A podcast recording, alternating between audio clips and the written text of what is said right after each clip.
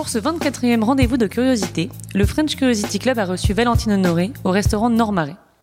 Bon, on doit le dire, Valentine nous a emmenés très très loin, et des rencontres comme celle-là, on aimerait en faire tous les jours.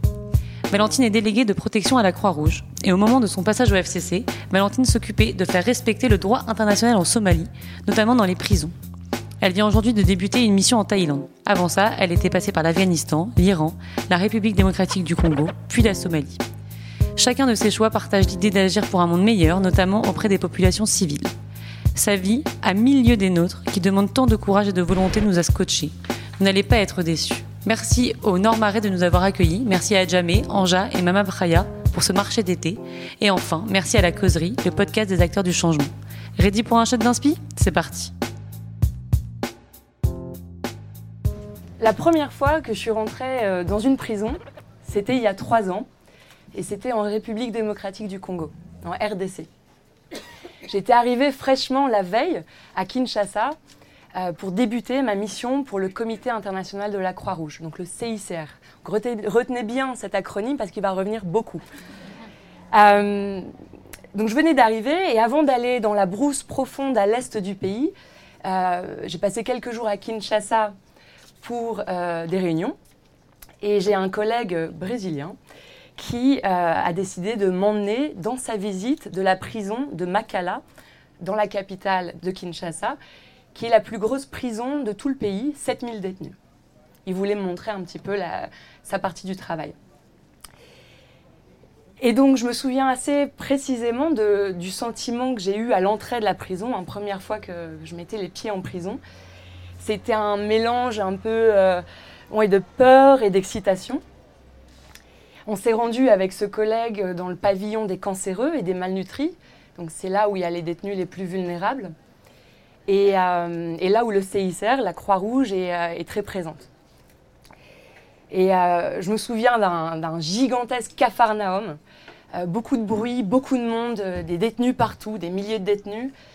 c'est assez impressionnant, des odeurs, beaucoup de bruit. Des religieuses qui distribuaient des repas dans les cages d'escalier. Euh, et nous, avec ce collègue, on a été de cellule en cellule visiter les détenus et leur offrir les services que le CICR, la Croix-Rouge, peut leur offrir. Alors mon collègue brésilien, lui, il était super à l'aise et moi, euh, un, peu moins. Et, euh, voilà, on, poursuit cette visite et on arrive au fond d'un couloir et il y a une, dernière cellule, un peu différente des autres, plus petite, plus peuplée. Faut imaginer des cellules avec des centaines de détenus et on parle d'une pièce qui fait la, moitié de cette partie. Et j'ai senti que c'était une cellule un peu différente. Et j'avais surtout des, centaines de paires de yeux qui étaient fixés comme ça sur moi et qui avaient un regard un petit peu étrange, un peu différent. Et c'est à ce moment-là que mon collègue me glisse à l'oreille, euh, c'est la cellule des malades mentaux. Alors, il aurait fallu voir ma tête à ce moment-là, je pense que c'était assez rigolo. J'ai esquissé un, petit pas vers la porte discret pour être sûr que j'étais proche de la sortie de secours s'il se passait quelque chose. Et j'ai eu cette petite voix. Vous savez, la petite voix quand dans votre vie, euh, voilà, il y a un moment un petit, peu, euh, un petit peu charnière. Et cette petite voix qui me dit Mais Valentine, qu'est-ce que tu fous là? Et alors, pour comprendre ce que je faisais là, euh, il faut remonter un petit peu, en, amont dans l'histoire et à 1985 carrément. C'est là, c'est mon année de naissance. Et donc je suis née à Roubaix, dans le nord de la France. J'ai été dans la même école, de la petite maternelle euh, au lycée, euh, à Villeneuve d'Ascq. J'ai grandi dans une famille très heureuse avec deux sœurs adorées, des amis super, dont deux sont là au fond de la salle. Et le bac en poche, je décide de partir à Paris et j'étudie un an de prépa pour, rentrer à, euh, pour essayer de rentrer à Sciences Po. J'atterris à l'IEP, l'Institut d'études politiques d'Aix-en-Provence. Et euh, j'y passe de très belles années d'études à étudier le droit, euh, la science politique, les relations internationales sous le beau ciel de Provence. Pas mal. Et en deuxième année de, de, de, l'IEP, j'ai mon engagement humanitaire qui commence à faire ses premiers pas j'ai pris la tête de l'ONG, pardon, l'association de, l'école, l'association humanitaire, et on est parti avec d'autres étudiants. On a monté un petit projet et on est parti au Népal pendant un mois pour aider une crèche, un orphelinat. C'était les premiers pas. En troisième année, j'ai eu la chance d'aller à New York pour faire un stage pour une ONG américaine qui avait un statut consultatif avec les Nations Unies. Puis en quatrième année, je reviens sous le beau ciel d'Aix-en-Provence et euh, j'avais un mémoire à rédiger de, M1, de Master 1, et je choisis de le faire sur euh, deux commandants nazis, Albert Speer et Franz Tangl, qui sont euh, des hommes qui ont été impliqués dans l'Holocauste, la Shoah, à des degrés différents. Et je m'intéresse plus particulièrement à une journaliste, Gita Sereni, qui a écrit deux livres qui sont absolument magnifiques sur ces deux hommes, des livres d'entretien c'est important le mot entretien, fil rouge. Et euh, elle écrit ses livres d'entretien et elle essaye d'appréhender la, question que posent ces hommes face, euh, face au mal absolu, donc des pères de famille, euh, des hommes qui ont l'air tout à fait normaux et qui ont été mêlés à une des plus grandes tragédies de l'histoire humaine.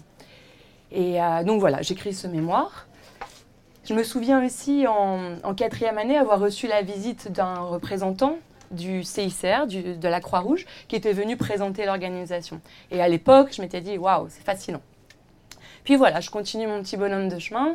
En cinquième année, je décide d'aller à Londres faire un master en euh, War Studies, donc euh, études de la guerre, dans le, département assez réputé du King's College de Londres, qui est assez spécialisé sur, euh, sur les conflits armés.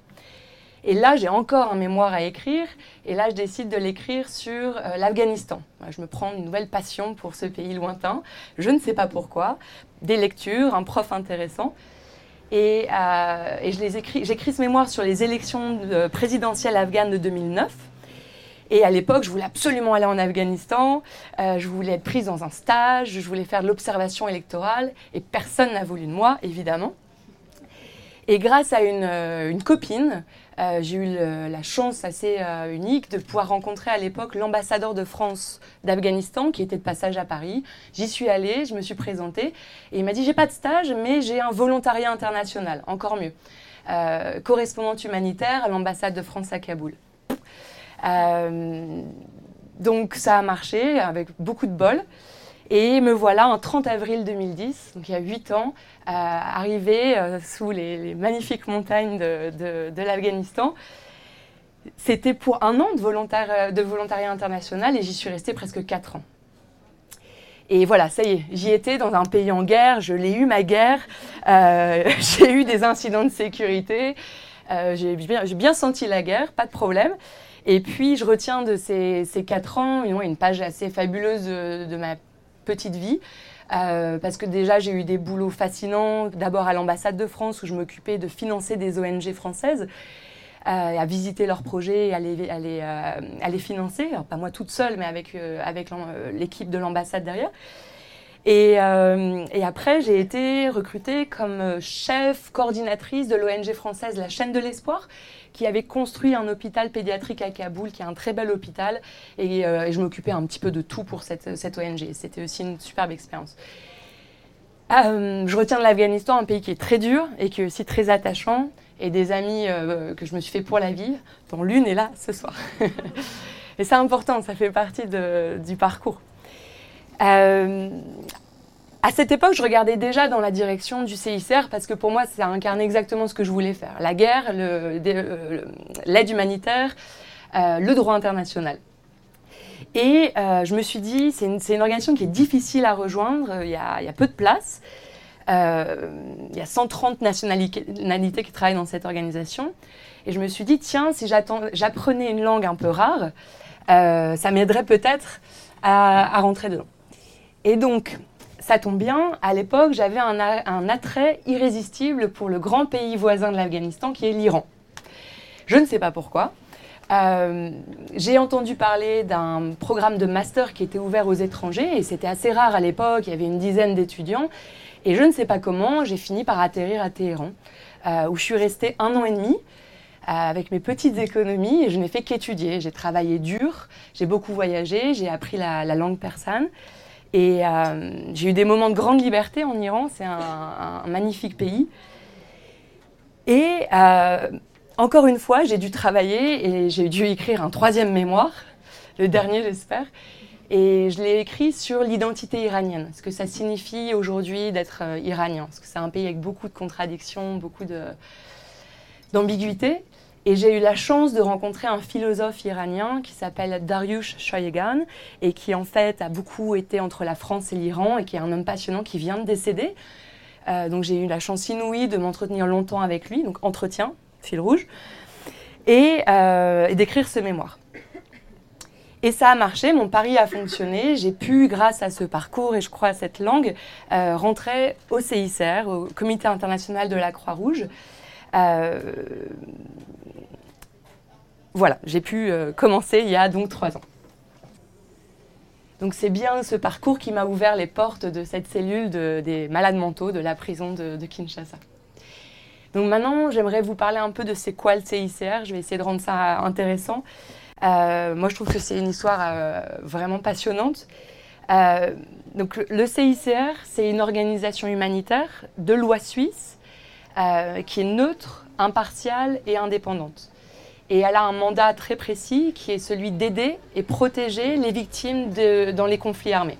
Voilà, c'est très clair.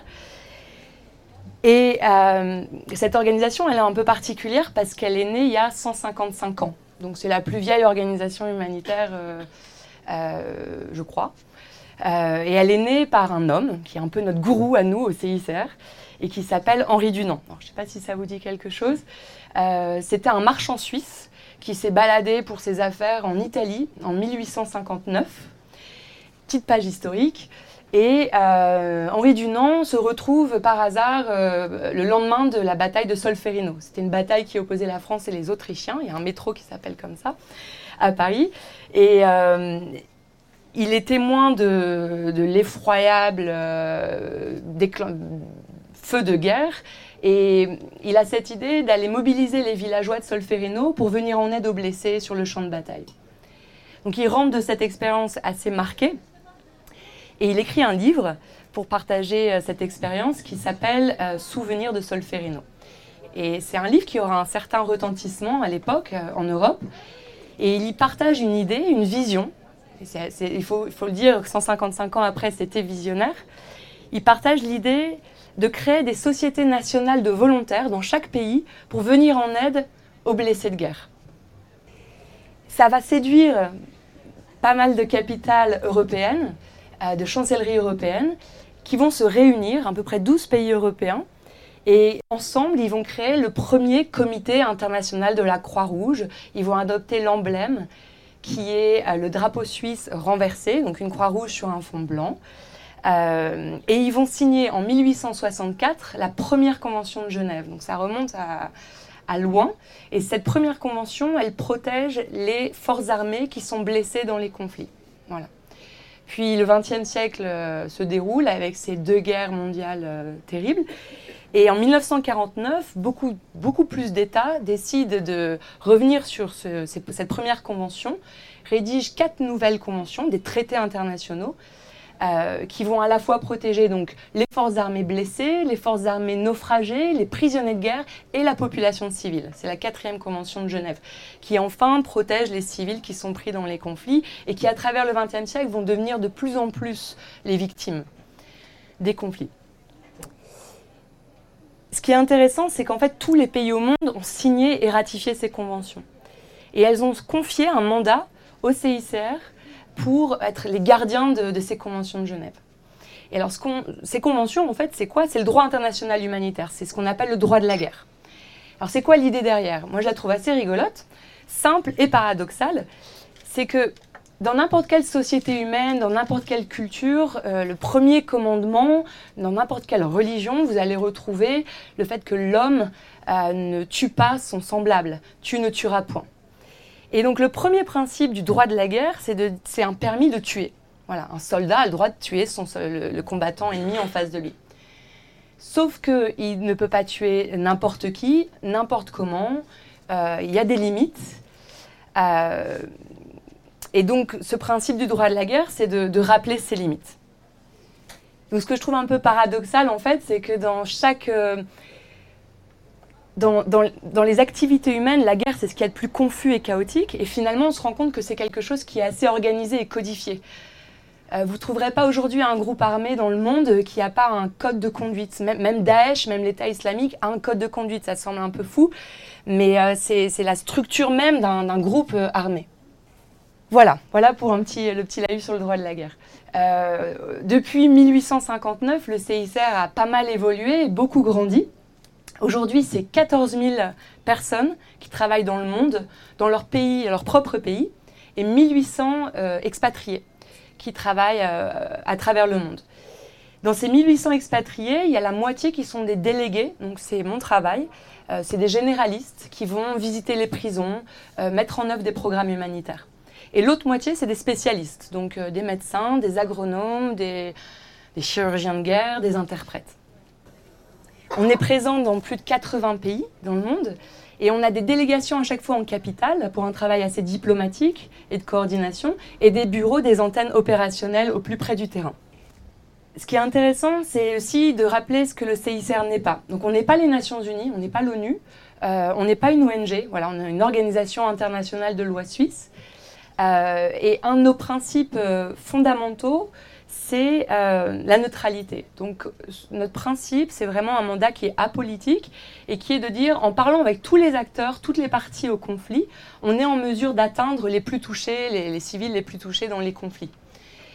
Et euh, c'est vraiment ce qui va nous distinguer d'autres organisations comme les UN, les Nations Unies, qui vont parfois avoir un mandat politique ce qu'on n'est pas non plus, par exemple, c'est les organisations de droits de l'homme comme Amnesty International, Human Rights Watch, qui sont des organisations qui sont capitales et qui permettent de dénoncer publiquement euh, les violations dans les conflits. Et j'insiste pour bien faire comprendre que le CICR a une manière de travailler qui est vraiment très différente. Tout ce qu'on fait est un peu sous, le sceau de la confidentialité. Euh, à peu près jamais vous verrez un rapport de Valentine Honoré qui sort de telle prison et dénonçant telle, euh, telle torture ou, euh, ou, mauvais traitement. C'est impossible de voir ça parce qu'on travaille avec les autorités des pays pour essayer de, changer les choses de manière vraiment confidentielle. Donc rarement vous verrez le, le, CICR faire de la dénonciation publique. Et donc pour faire tout ce travail de protection, on a une approche intégrée. On fait de l'assistance, donc on apporte des vivres, euh, de l'eau, l'assainissement, l'aide médicale. Ça, c'est la partie assistance. Et la partie protection, qui est ma partie, euh, pas moi seulement, euh, où on va essayer de protéger la vie et la dignité humaine, y compris les détenus. Et la troisième partie, c'est la prévention. C'est que le CICR, dans le monde entier, à l'échelle locale, régionale et mondiale, essaye de promouvoir le droit international humanitaire et les principes humanitaires. C'est un travail important qui est fait. Et euh, sur le terrain, c'est assez intéressant parce qu'on travaille vraiment de manière étroite avec les sociétés nationales de la Croix-Rouge et du Croissant-Rouge. Donc je voulais juste revenir un peu là-dessus pour, euh, pour expliquer. On fait partie d'un même mouvement qui s'appelle le Mouvement international de la Croix-Rouge et du Croissant-Rouge. Et il a trois parties. Le CICR qui agit en temps de guerre euh, à travers le monde. Les sociétés nationales comme la Croix-Rouge française, belge, suisse, américaine et autres, elles s'agissent surtout en temps de paix et elles sont des auxiliaires du gouvernement pour pouvoir les aider dans des mesures sociales ou l'aide humanitaire. Et après, il y a la Fédération internationale de la Croix-Rouge qui, elle, euh, coordonne ces sociétés nationales. Et tout ça, ça forme le vaste mouvement international de la Croix-Rouge et du Croissant-Rouge. Voilà pour euh, une petite euh, présentation du CICR. Et maintenant, j'aimerais rentrer dans le vif du sujet. Qu'est-ce que j'y fais moi? C'est quoi ma mission? Euh, donc ma première mission pour le, CICR, c'était donc au Congo, en RDC. Et euh, j'ai été envoyée au fin fond de la brousse pendant un an euh, pour, faire, pour couvrir une large zone qui est voilà, où il y a de la violence entre les forces congolaises, un conflit entre les forces congolaises et des miliciens qu'on appelle les Mai Mai, qui sont des hommes avec des arcs et des flèches empoisonnées. Voilà le niveau de conflictualité qu'on retrouve encore en 2018, à l'époque en 2015. Et euh, mon travail, c'était essentiellement de faire la protection de la population civile. Donc, qu'est-ce que ça veut dire concrètement Concrètement, euh, c'est d'aller dans les villages, euh, village après village, rencontrer les chefs de village, les infirmières, les accoucheuses, les groupes de femmes, les curés, les directeurs d'école, tous les gens qui peuvent nous apporter des informations et d'avoir euh, des entretiens, entretiens confidentiels avec eux et euh, de voir si jamais il y a des violations qui sont commises. Donc des violations, on parle par les porteurs d'armes. Des violations, euh, pas forcément dans la vie privée des gens, mais par les porteurs d'armes. Et quand on parle de violations, bah, ça va être des viols, des exécutions sommaires, des vols, des extorsions de fonds. Il y a énormément de choses qui sont commises. Et on va essayer d'obtenir des informations quand il s'est passé quelque chose qui a touché un civil. Et si jamais on réunit assez d'informations et qu'on a, voilà, qu'on a réussi à documenter un cas, on va aller le présenter à un commandant militaire qui est responsable de sa zone. Et on va essayer, euh, avec un dialogue confidentiel, de l'amener à prendre ses responsabilités. Faire une enquête sur le soldat qui a incriminé, qui a violé cette femme, euh, trouver des, punitions, euh, le sanctionner et éviter que ça se répète. Voilà l'objectif de, ce travail. Et, pour faire ça, on passe des, heures et des heures et des heures à parler avec les gens euh, dans, la, dans la brousse, euh, assis sous les arbres, par terre, sur des petits bancs. Euh, quand il pleut, on reste dans la voiture, on va dans la case du chef de village et, on fait ce travail. Et ça peut paraître un petit peu abstrait. Pour moi, au début, la protection de la population civile, je n'étais pas sûre de, de, bien comprendre ce qu'on arriverait à faire. Et en un an, j'ai pu voir euh, les résultats très concrets qu'on arrive à obtenir avec la force de ce dialogue, de ces entretiens. Euh, c'est un travail qui est confidentiel, donc je ne peux pas m'étendre, mais j'ai deux anecdotes à vous raconter qui m'auront marqué. Donc la première, c'est euh, la première femme violée par un soldat que j'ai rencontré au début de ma mission. On a passé deux heures d'entretien avec mon, mon, interprète congolais qui s'appelait Dieudonné, qui était un charmant jeune homme. Euh, et euh, on a passé donc deux heures à s'entretenir avec cette personne. Et on a réussi déjà à lui donner cette écoute dans un pays où il n'y a, rien, l'État ne fonctionne pas à l'est du pays. Et euh, déjà, je pense que c'était quelque chose d'important.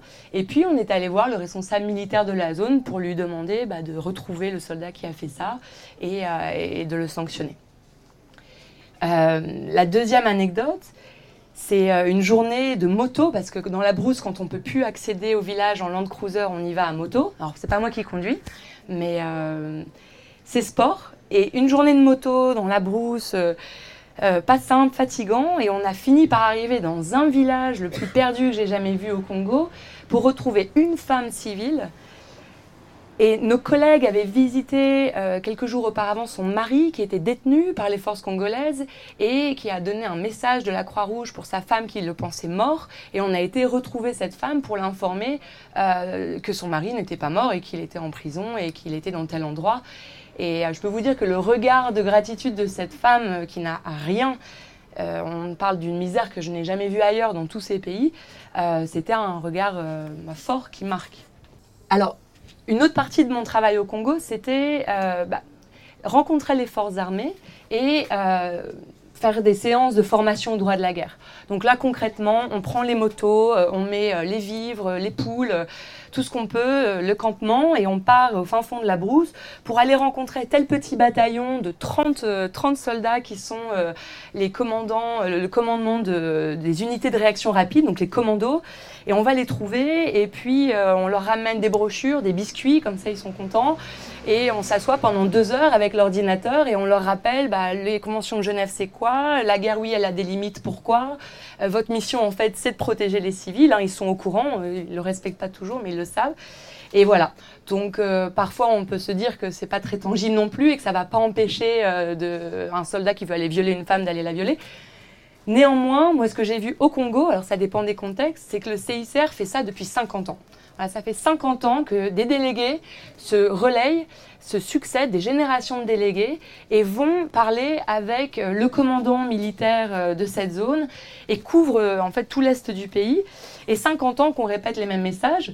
Et c'est assez intéressant parce qu'aujourd'hui, on a un dialogue, un accès à des groupes. Alors, pas tout le monde, et tout le monde ne nous écoute pas et ne nous respecte pas, mais on a quand même un accès un dialogue que peu d'acteurs humanitaires vont avoir, clairement.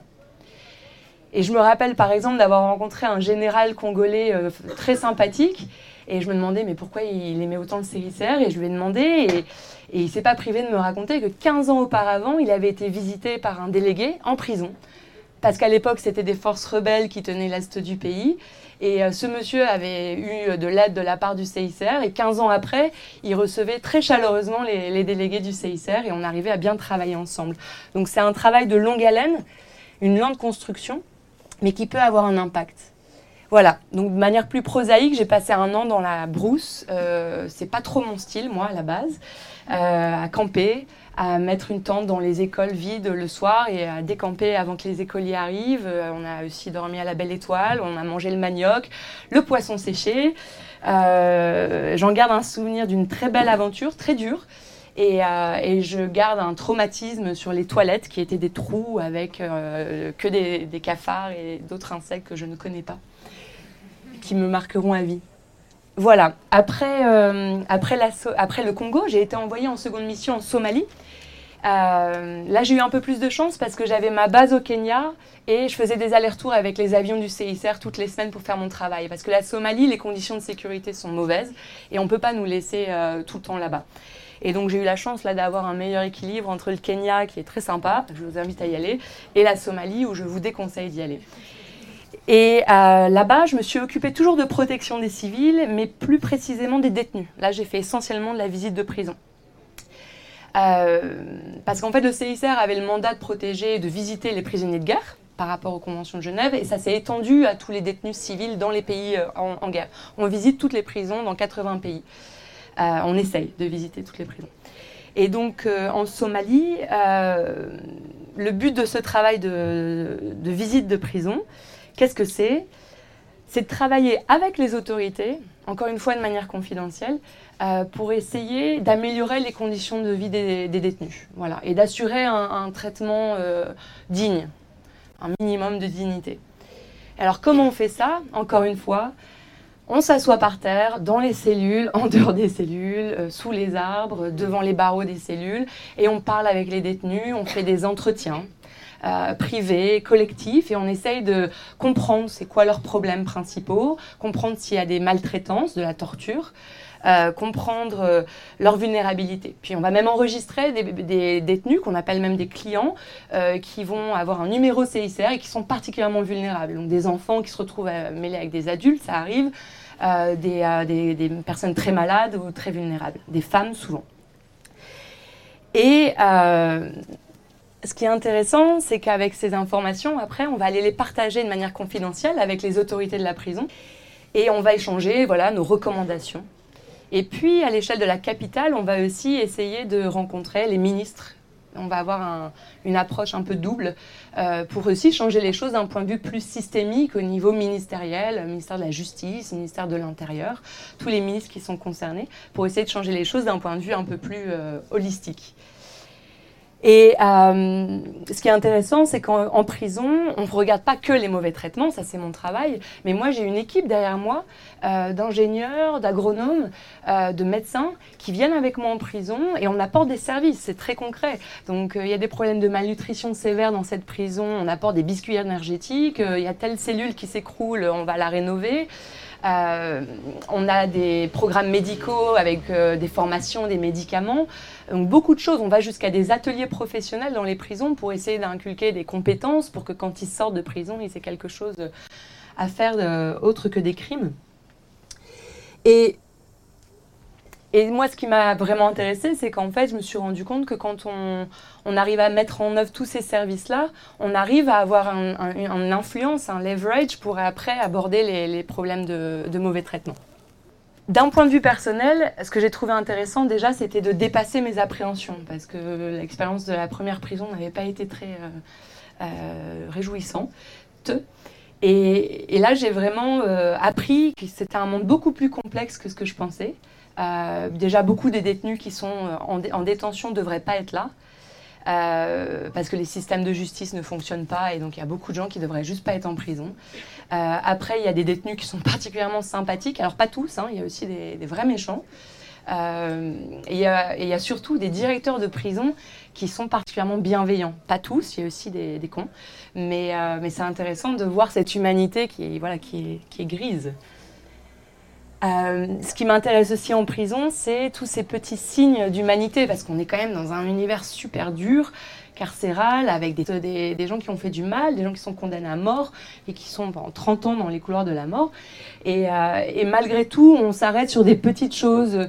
Quand on tend un message de la Croix-Rouge à un détenu et qu'il est analphabète, mais il prend beaucoup de temps pour signer euh, avec une jolie signature, autant qu'il peut, ce message, moi je trouve ça, je trouve ça me touche. Euh, il y a des rencontres qui nous touchent. Moi, j'ai passé du temps à visiter deux jeunes femmes, une mineure et une majeure, une condamnée à mort, la majeure, et une euh, condamnée à prison à vie. Et malheureusement, j'ai rien pu faire pour, euh, pour ces jeunes femmes. leur cas était vraiment compliqué. On a apporté un petit peu d'aide autant qu'on a pu, mais on n'est pas avocat. On n'est pas là pour défendre leur cas. On n'est pas là pour saisir la Cour suprême. et là, c'était à cet état-là. Et voilà, et je les garde dans un coin de ma tête et de mon cœur en me disant que J'espère avoir apporté un petit peu de mieux, que le CICR les a un peu aidés, mais on est aussi conscient de toutes les limites de ce qu'on fait. Et ce que je dis souvent, c'est que c'est un travail pour les optimistes. Euh, il faut garder en tête euh, tout ce qu'on arrive à faire et, euh, et, surtout rester assez humble sur tout ce qu'on ne peut pas faire. Voilà, moi je suis une optimiste, tant mieux, mais c'est vrai que ce n'est pas un travail facile parce qu'il y a énormément de choses qu'on ne peut pas faire. La, la, plupart des réponses qu'on donne en prison, c'est non, on ne peut pas vous aider là-dessus. Bon, sur l'aspect plus vie, bon, bah, en Somalie, ça a, été, ça a été une mission difficile, euh, un pays très très conservateur, islamiste, islamique. pardon. J'avais euh, la, cagoule, euh, la baya, dans des prisons où il fait 50 degrés, des conditions de sécurité qui sont, qui sont rudes, où on a des zones où on fait bureau, prison, prison, bureau, et, c'est tout. Donc on reste une semaine sans, sans faire autre chose. Et le dernier point de cette présentation, c'est euh, en fait ce qui moi m'intéresse le plus.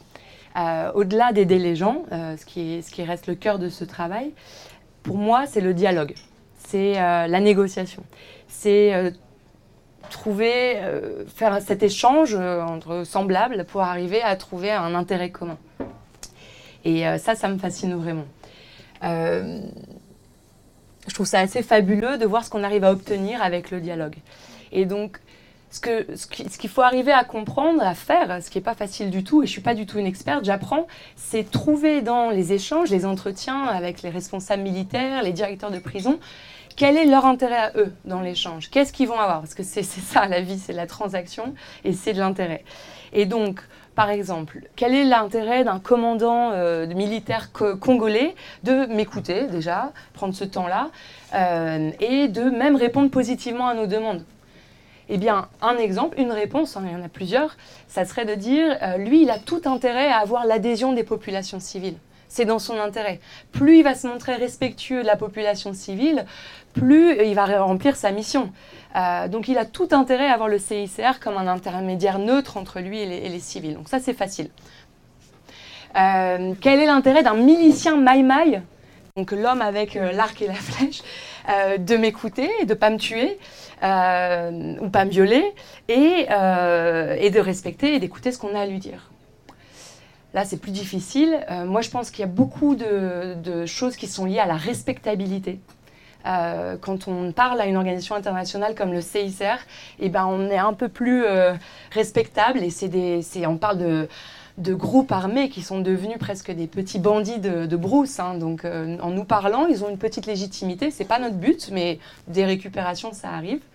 Et puis plus prosaïquement, on peut aussi leur offrir une petite formation premier secours. Voilà, nous on veut accéder aux civils, c'est notre but, et donc on est prêt à faire une petite formation premier soin pour pouvoir à la fois accéder à cette zone qui est contrôlée par ces hommes-là et à cette zone qui est contrôlée par les forces congolaises.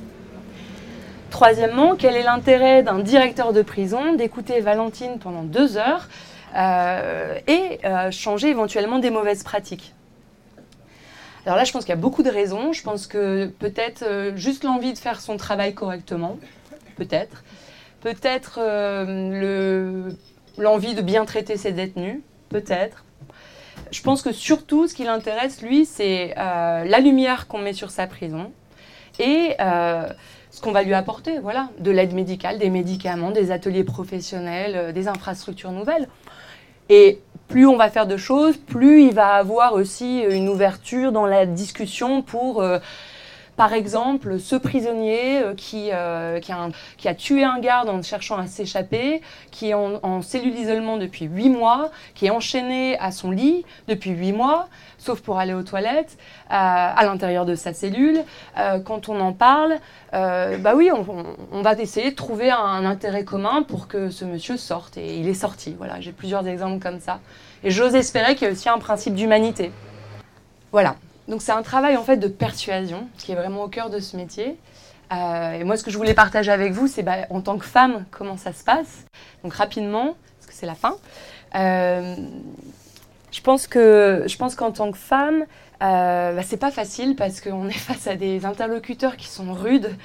Euh, des soldats congolais, des commandants qui sont des machos, des directeurs de prison qui, qui sont les Somaliens en particulier, qui sont de rudes négociateurs qui ne parle pas mais qui crie, euh, qui se racle la gorge, euh, enfin tous les bruits qu'on peut imaginer. Et pour s'imposer là-dedans, euh, petite blanche expatriée, c'est pas facile.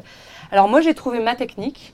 Elle est simple, hein, c'est pas difficile à, devenir, à deviner, c'est l'empathie.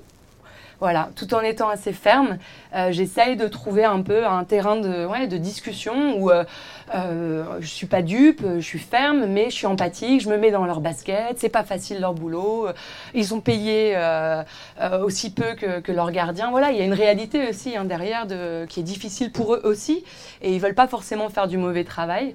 Et donc on va, on va discuter, et puis on va essayer d'établir une relation de confiance. et ça, ça se construit sur la, la longueur. moi, j'ai passé 21 mois en Somalie avec le Kenya en aller-retour. Et en 21 mois, mais je suis très heureuse de tout ce qu'on a pu accomplir. On a eu des très bons résultats. J'ai un, une anecdote finale qui, est rigolote, c'est que je pense aussi qu'en tant que femme, ça a des avantages, évidemment. Et euh, mon premier commandant congolais qui était très important pour ma zone, c'était le commandant des commandos.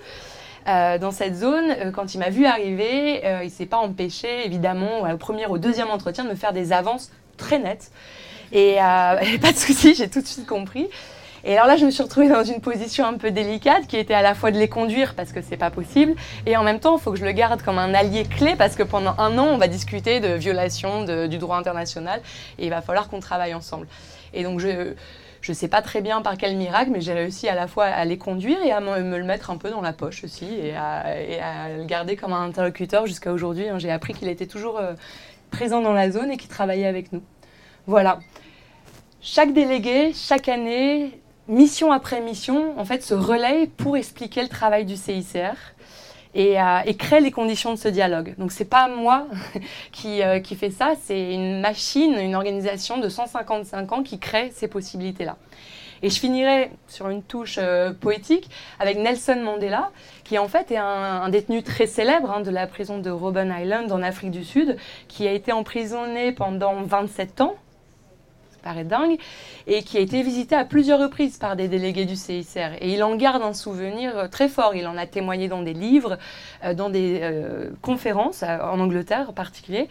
Et lui, il a cette phrase que j'aime bien.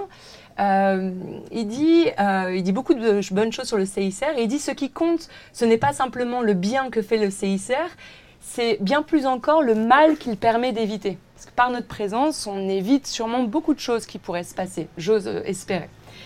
Euh, donc moi, de, mon petit point de vue de, délégué du CICR, j'ose espérer dans quelques années, peut-être décennies, telle femme civile au Congo, telle détenue euh, euh, en Somalie se souviendra de notre entretien et gardera peut-être un message d'espoir que le CICR lui aura procuré. Merci.